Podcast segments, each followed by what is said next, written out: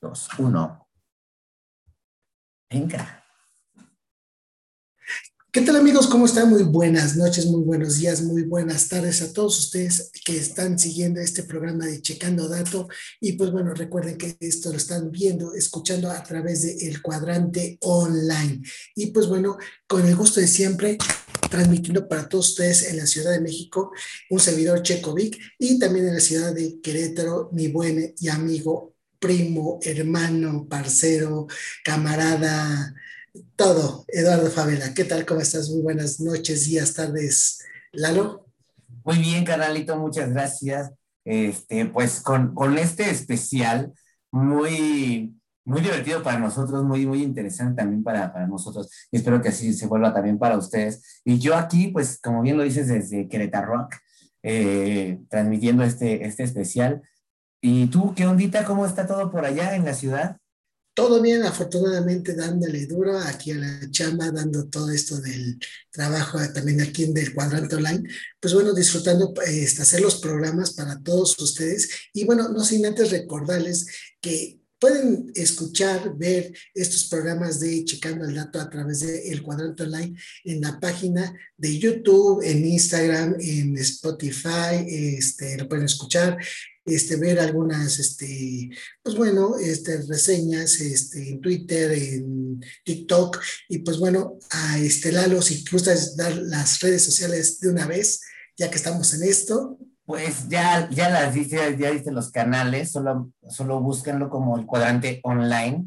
Y en Facebook y, perdón, en YouTube y en Spotify para que sea más fácil eh, encontrarnos, pues busquen pues, eh, específicamente el podcast de eh, Checando el Dato, ya que pues así es, es más fácil para, para ustedes. Denos eh, manita arriba, compartan, este, síganos, suscríbanse por favor en los canales. Es, es, muy importante para nosotros saber que ustedes están ahí suscritos y que, y que les gusta el contenido que estamos haciendo. Y pues bueno, hoy tenemos un, un programa especial, un podcast especial para ustedes con este tema que ya desde hace tiempo, pues venimos siguiendo nosotros por, por el gusto, por, por la curiosidad y, y, también porque en la cuestión vivencial, eh, yo no tanto, pero Checo sí ha tenido esta oportunidad, esta fortuna de, de poder vivir un poquito más de cerca algo referente al tema de hoy, que es eh, el Día Mundial de los OVNIs, Checo.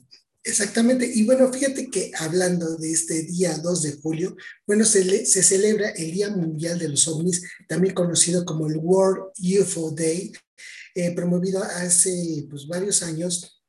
Y pues bueno, todo este fenómeno del, del de lo que sean los ovnis. Ajá, este, y pues bueno, fíjate que a raíz de esto, esta celebración del Día Mundial de los OVNIs este, se da en diversas partes del mundo, llegando, bueno, llevando a cabo diversas este, tipos de actividades, ya sea como maratones de películas, series de ciencia ficción, congregaciones públicas, este, observaciones en, en el cielo. Y pues bueno, la verdad es que esto se ha dado ya a nivel mundial. Y pues, fíjate que esto, eh, como tú lo mencionabas, este tema lo hemos agarrado mucho en otros programas que habíamos tenido anteriormente, como por ejemplo este, La Puerta del Misterio. Y pues bueno, el día de hoy vamos a hacer este especial de Checando el Dato, pero al estilo de La Puerta del Misterio. Y fíjate que a raíz de que esto se celebra el día de hoy, el día 2 de julio, pues bueno, fíjate que me gustaría comentarte lo siguiente este, hay mucha información, hay muchas teorías, ajá, y para todos aquellos que a lo mejor no nos conocían o que no se había topado con, con este tipo de programas, fíjate que, por ejemplo, hay muchos avistamientos en todo el mundo de objetos voladores no identificados, que por ejemplo, esto es lo que significa eh, este, el, el término de ovni, exactamente, objetos voladores no identificados. Pero fíjate que esto se ha dado, pues, este, en los últimos años, en las últimas décadas, como que un auge muy grande, Lalo. Entonces, fíjate que en este punto eh, sí me quería eh, a lo mejor enfocar a lo siguiente, no solamente hay objetos voladores no identificados, sino también hay objetos este, que son los eh, objetos son, son, ¿qué es? Objetos... OSNIs. OSNIs, objetos sumergibles no identificados. Exacto, ajá. Ajá. Y pues bueno, este, no solamente es en el, en el espacio, en el, en el cielo, sino que también a nivel de mar. Y pues bueno, este, este término se le da porque no se sabe realmente qué son estas naves, estos objetos que se distinguen en el espacio o en el mar. Y pues bueno, en el año de 1953, inspirado en que la Fuerza Aérea de los Estados Unidos proviene de una este, pues, investigación de estos objetos que algunas personas se, se daban este, o presenciaban principalmente, eh, se da de esta investigación que se da a estos objetos. Y ya que no solamente unas personas en específico como científicos o militares o gente de gobiernos este, tenía conocimiento, sino que la población en sí este, podía observar y se cuestionaba, ¿no? ¿Qué son estos objetos? No, no parecía la nave o más bien el avión. El avión, el, helicóptero, tradicional, exactamente, sino que hay ahí algo este, raro, ¿no? Las formas son muy este, peculiares, además de que sus este, eh, tipos de vuelo son este, muy pues característicos, o sea, pueden estar estáticos y cualquier nave voladora que tenemos en nuestro planeta, ninguna tiene esa capacidad de eh, estarse eh, fijos o quietos para que este, pueda mantenerse en el aire, Lalo. Sí, pues llegó e, esta cuestión de los ovnis como el objeto volador no identificado y como tú también lo mencionabas, la cuestión del UFO, que es el objeto eh, volador no identificado, si es la traducción en, eh, con las siglas en inglés. Exacto. Y pues poco a poco yo creo que las personas nos hemos eh, puesto a, pensar, eh, nos ha generado la, curiosidad si somos los únicos seres vivos en, el universo o no. Y, y ya también la, evolución del hombre pues nos ha llevado a, a, a, pensar y a descubrir y a indagar un poco más en el espacio exterior por las oportunidades que, que se ha dado, ¿no? Gracias a, la tecnología. Y, y, como tú lo dices, es, es un tema que a nosotros nos llama la atención, nos gusta y del cual queremos eh, platicar con ustedes, ya que también hemos tenido experiencias, Chicolín, un poquito cercanas o, o, a lo mejor es nuestra, nuestra ilusión, nuestra idea de, de ya al final eh, pues de escribirlo o, darle ese título de eso que vi es un ovni, ¿no? Y pensando en que viene de otro, de otro planeta, de que viene de otro sistema solar. Claro. Y fíjate que muchas personas a lo mejor no creen, piensan que esto es un, una mera... Un este, mito. Un mito, es un juego, es algo que una persona... algo conspirativo, ¿no? También. algo imagina, de imaginación, ¿no? Este, Pero fíjate que yo, bueno, tú lo sabes, pero los amigos que nos ven, nos escuchan, este, yo he tenido alguna, algún acercamiento, algún, he tenido avistamientos este, con estos objetos, tanto, eh, pues no sé, este, que yo puedo identificar que son ovnis. He visto objetos, naves, esferas este, estáticas y que después tienen movimiento inusual que no, no van avanzando, sino que están estáticos y por eso considero que son ovnis, ¿no? Pero también he tenido, y tú lo sabes, conoces las fotografías que yo tengo en mi poder, que yo las he tomado, que mi familia las ha tomado, este, donde se ven, pero claramente la, el objeto con luces a una distancia pues este, considerable y que este, están, son muy visibles, ¿no? O sea, este, el, ver que es un platillo volador, ¿no? O sea, no solamente es una esfera, es algo, un puntito, ¿no? Sino ves la forma que, este, que describen los, los antiguos investigadores de este disco, este, que está en el aire, ¿no? Y pues bueno, fíjate que aquí como compartiéndote y compartiéndolos, fíjate que eh, hace poco, este, tuve otro, eh, otro, otro avistamiento. avistamiento. Bueno, no es avistamiento, sino tuve otro, este, eh, acercamiento. Acercamiento, pero solamente eh, de forma auditiva. Eh, yo sé que mucha gente no me va a creer, pero fíjate que regularmente cuando son días nublados, como por ejemplo los que estamos ahorita viviendo aquí en la Ciudad de México, este, cuando el, cielo está eh, topido de nubes, este, en esta época del año los escucho por la zona donde yo estoy al sur de la Ciudad de México, este, se escucha un, un sonido pues raro, no muy común, eh, es como una especie de zumbido, es como si agarras tú un pinacate o un escarabajo y lo agarras de la patita con un hilo y que a lo mejor nuestros papás o nuestros tíos abuelos lo agarraban y, zumbaba. Algo similar, o sea, el zumbido de Y curiosamente en esta época del año, cuando las nubes están muy abajo o están muy cargadas y no se, no se tiene mucha visibilidad, es cuando se escuchan.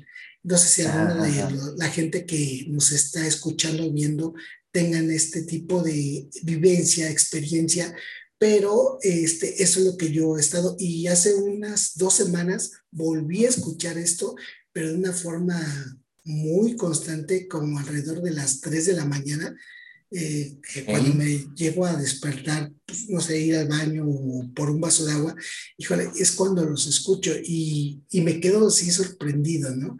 La verdad. Y Lalo, ¿tú alguna vez este, has tenido alguna experiencia eh, de algún avistamiento ovni o este, has visto alguna fotografía o has visto un video que te haya impactado tanto?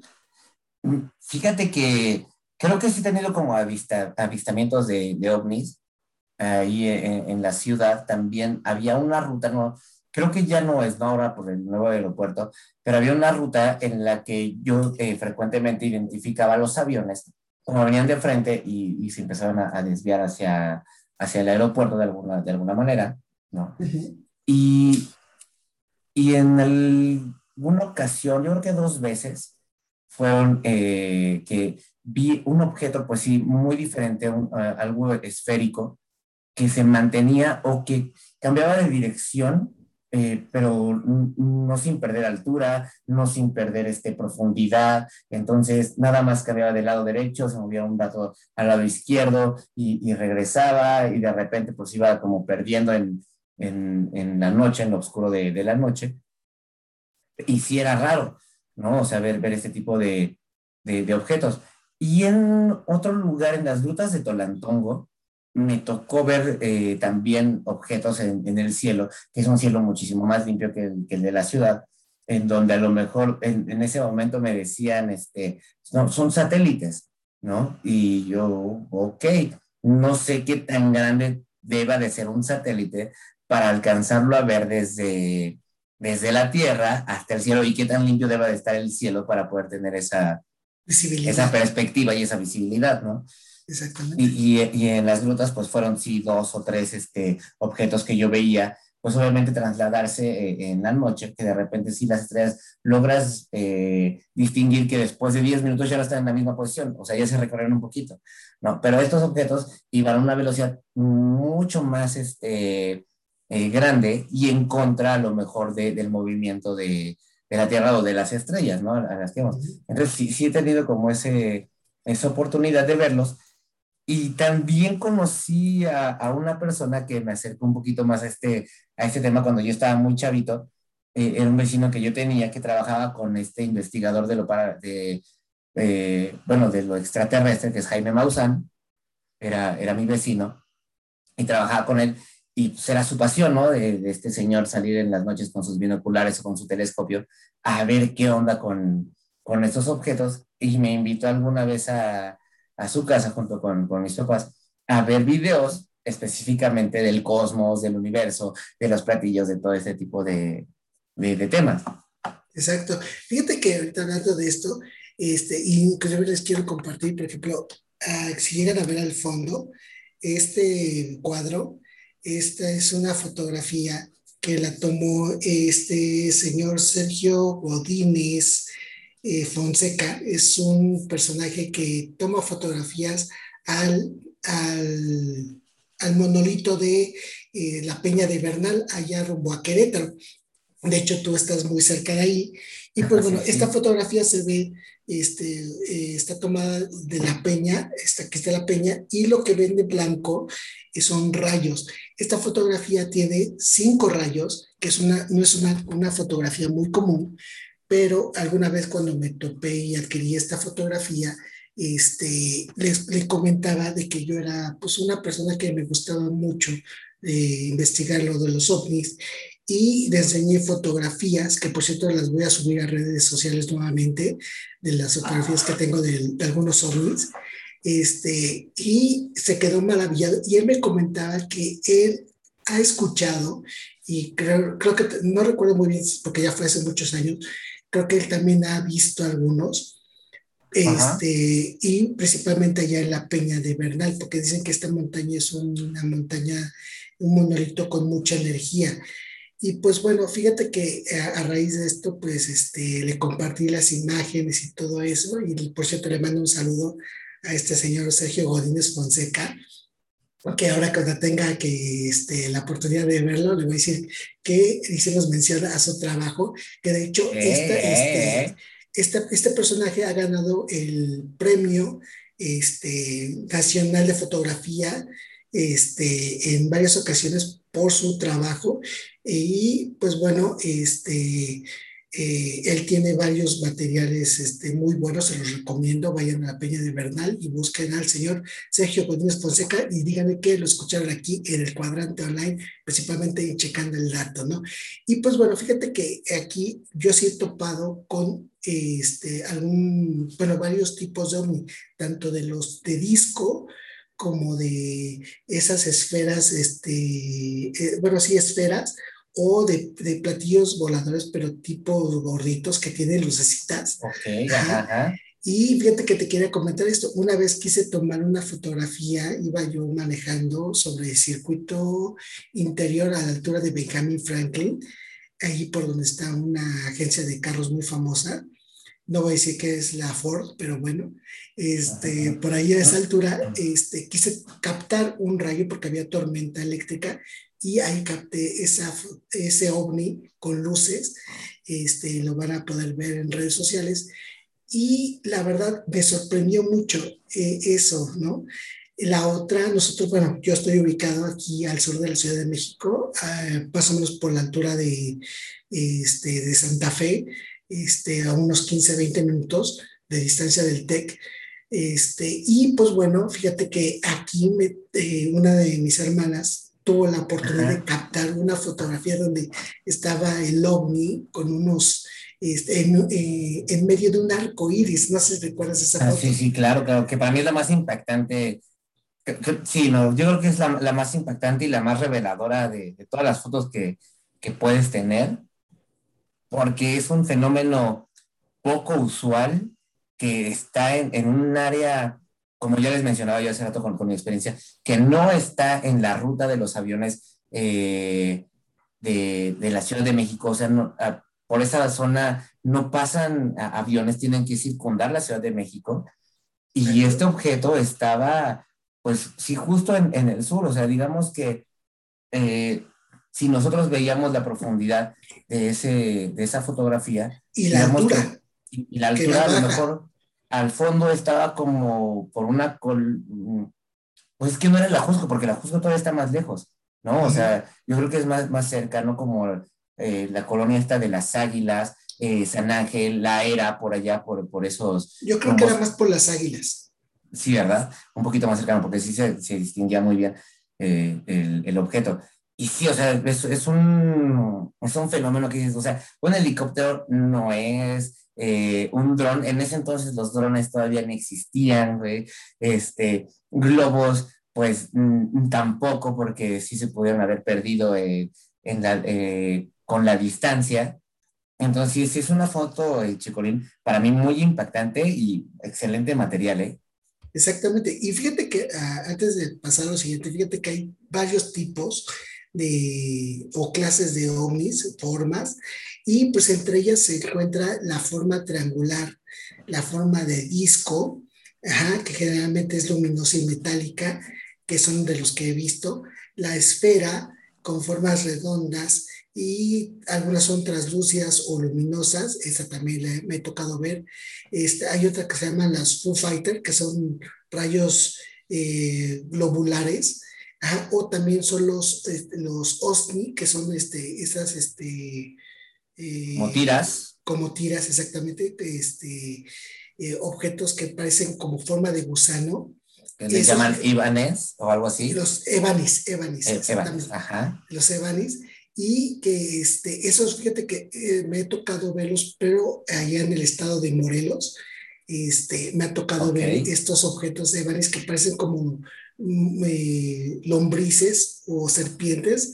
Como la, del, como la del Nokia, esa serpentita. Ah, exactamente, no tan cuadrada, pero sí este, de forma este, muy irregular y que están estáticas y que y se van viendo, también tengo ahí fotografías de eso, y pues la verdad, fíjate que he tenido gran, gran este, oportunidad, este, eh, pues no sé, no sé llamarle privilegio. Sí, fortuna, privilegio de, verlos. De ver esa parte. Y pues bueno, yo sí creo en esta parte, ¿no?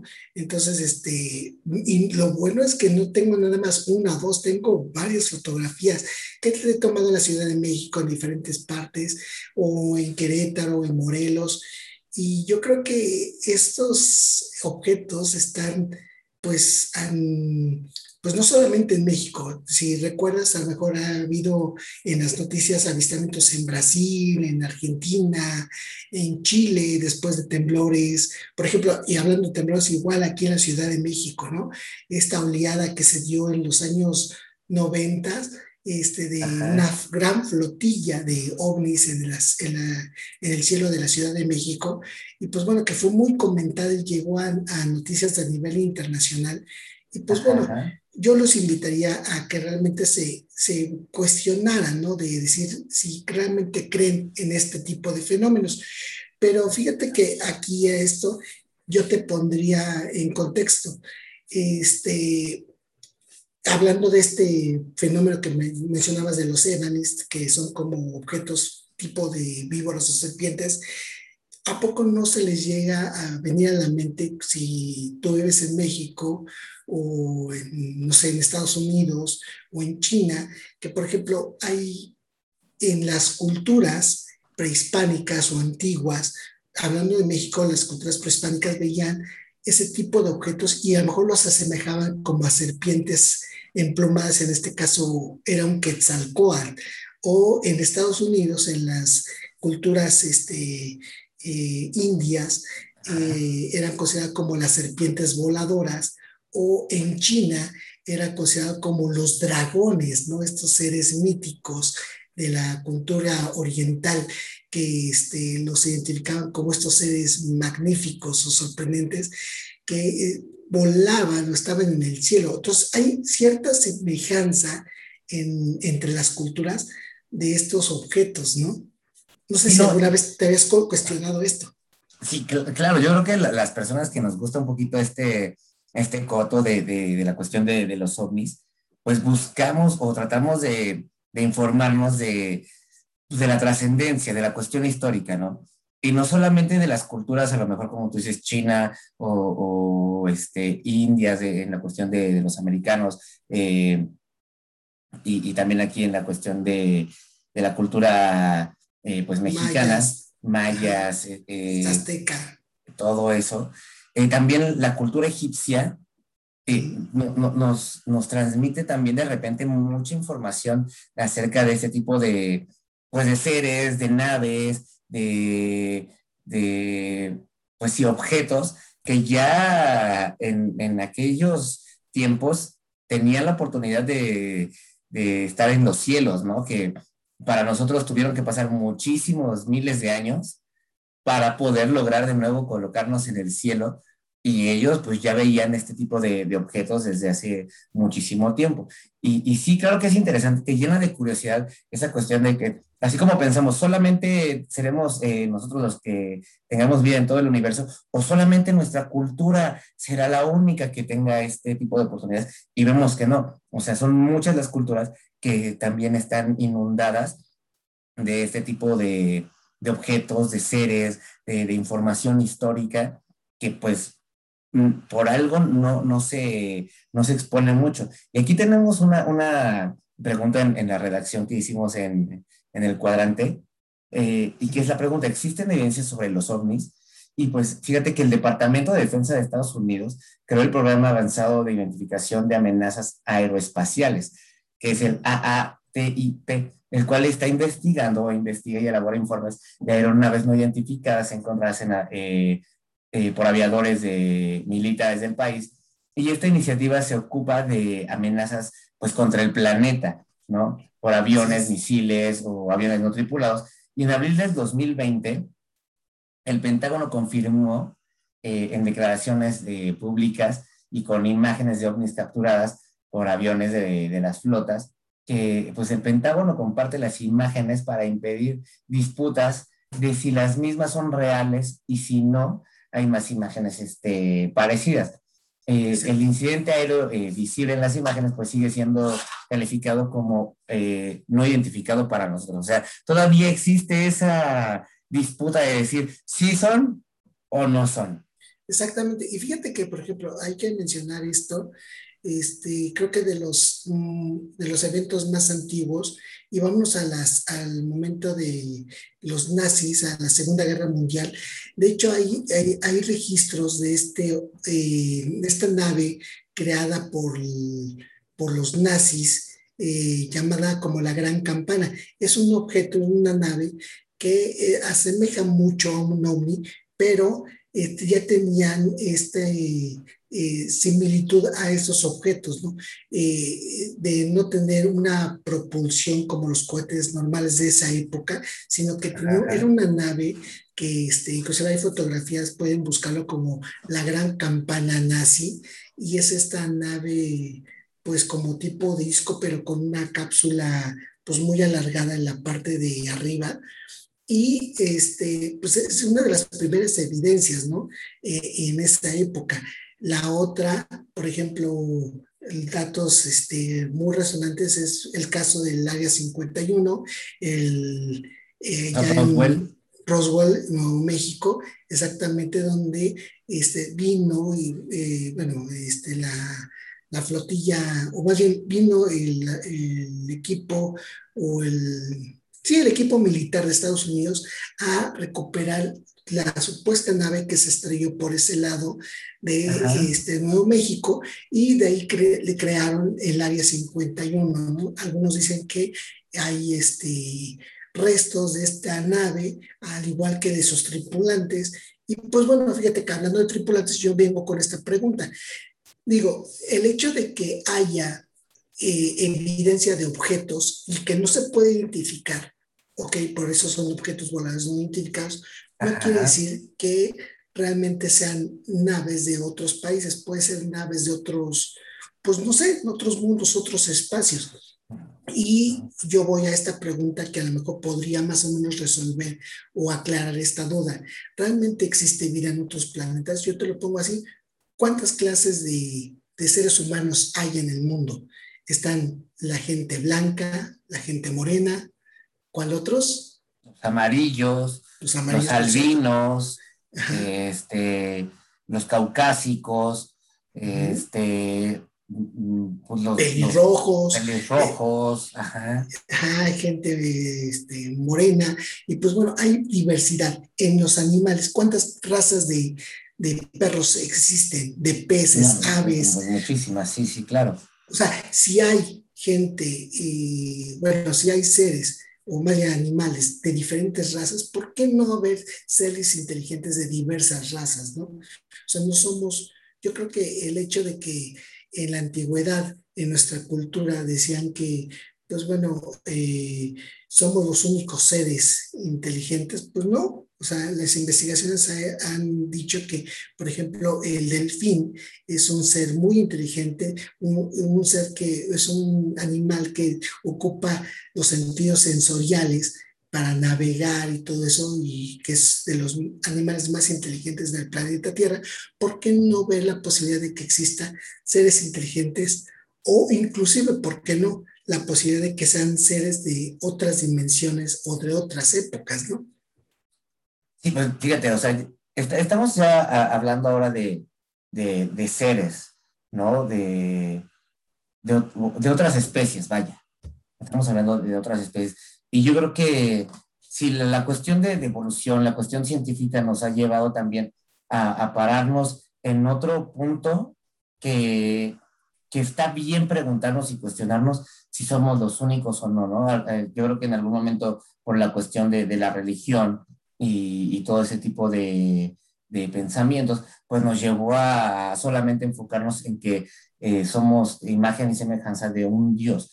Pero si vamos también a, atrás, pues había muchos dioses con muchas figuras, con, con diferentes tipos de fisionomías, con diferente tipo de, de capacidades. Y, yo creo que de ahí también eh, hay que cuestionarse el, quiénes eran, de dónde venían, cómo, cómo es que surgieron, el por qué están aquí, ¿no? O sea, todas estas preguntas básicas que a lo mejor eh, las personas que les gusta este, este tema se tienen que hacer para resolver sus, sus dudas y ir empezando como a tener esa, esa línea de tiempo, esa idea hilada, pero ya bien, bien fundamentada. Exactamente, por eso a lo mejor es bueno informarse, investigarse, empezar a crearse una, una idea, una, una teoría. Digo, yo creo que nadie en este mundo tiene la verdad absoluta y todo es, es, un, un cúmulo de posibilidades, de ideas, ¿no? Este, de hecho, si dicen que a lo mejor la historia que nosotros conocemos, que nos dan en las escuelas, en los libros, es la, la, este, la verdadera, la, correcta, la verdadera, la única. Estamos eh, en un error.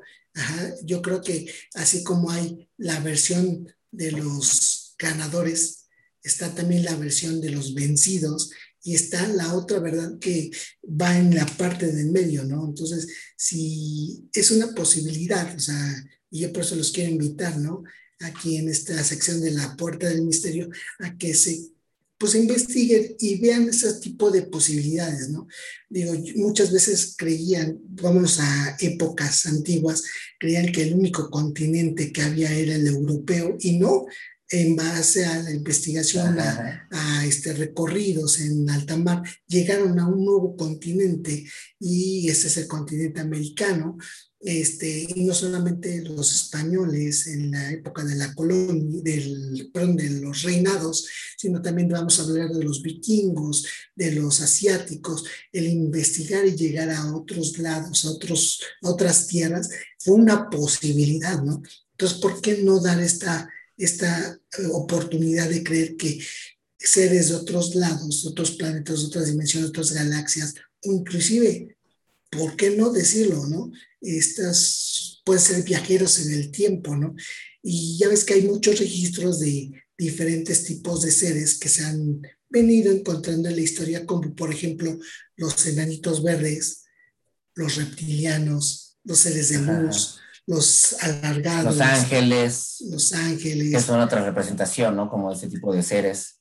Exactamente. Y, y fíjate que yo creo que también eh, la, humanidad se ha ido como eh, adaptando a ese tipo de pensar gracias a, la industria cinematográfica. ¿Sabes? Eh, eh, hemos tenido muchas películas en la actualidad que hablan acerca de la posibilidad de la, de la existencia de estos seres de otros planetas, de otras especies, y que poco a poco yo creo que también la, la industria del cine nos acerca y nos convence de, de toda esta eh, pues sí, a través de la magia del cine nos, nos pueden poner en una realidad que a lo mejor todavía no estamos preparados, pero es una manera como de, de adelantarte a, hechos, a situaciones en las que puedes estar con seres de otros planetas, ¿no? Eh, tenemos, yo creo que también esa, eh, esa cosquita todavía de, de, de, pensar si los seres de otro planeta vienen, nos invaden y nos quieren hacer daño o vienen a ser amigos. O, Exactamente. O hacer esta, esta cuestión discordante, ¿no? Amigos o enemigos. Y fíjate que, por ejemplo, yo, yo te voy con esta, con esta parte, ya para más o menos culminar. Yo sé que me gustaría hacer otra, otro especial como segunda parte en algunas semanas después, pero me gustaría dejarte esta idea y a todos ustedes. Venga, venga. Fíjate, por ejemplo, al, este, personaje, este, creador de el viaje, ¿qué? viaje al centro de la Tierra. Este, No, no, no era Alan Poe, era este, ay, se me fue este, no, no fue Alan Poe, fue este, Julio Verne. Ah, Julio, Verne Julio Verne. Julio Verne con viaje, este, 20 mil leguas de viaje submarino, este, de la Tierra a la Luna, eh, eh, este, este escritor que dio la posibilidad de estos viajes y que en su época nunca se imaginaron poder llegar a culminarse, fue como el parteaguas para que se diera. Vamos a suponer que a lo mejor eh, este, Julio Verde ahora es Hollywood y que da la, la idea, es el parteaguas para decir que sí realmente hay seres. El ser humano cuando cree algo es porque hay una posibilidad. Y pues ya nos lo demostró Julio, este, Julio Verne con sus este, libros, con sus escritos, este, que han pasado en generación en generación y posiblemente las teorías que a lo mejor se están dando en Hollywood, pues podrían ser este, y tener algo de verdad. Y pues bueno, fíjate que para culminar, yo se los dejo así, este, investiguen, busquen, este, hagan conjeturas, este, y si tienen alguna duda y todo eso, por favor comuníquense, escriban lo que opinan al respecto. Pueden decir que es una... No se las vamos a resolver, pero también nos la van a compartir y seguramente nos vamos a poner a investigar un poquito para poderles traer, si no la respuesta más este, certera, una idea al estilo de, de la puerta del misterio, de, de cuál podría ser. Eh, pues, el resultado ¿no? de, esta pregunta, de esta duda. Exactamente. Y pues bueno, fíjate que con esto me gustaría despedirnos. Este, pues por favor, investiguen, manden sus comentarios y crean, por favor, crean en posibilidades. No crean en ovnis, no crean en extraterrestres, simplemente crean en posibilidades y, y fórmense su propio criterio.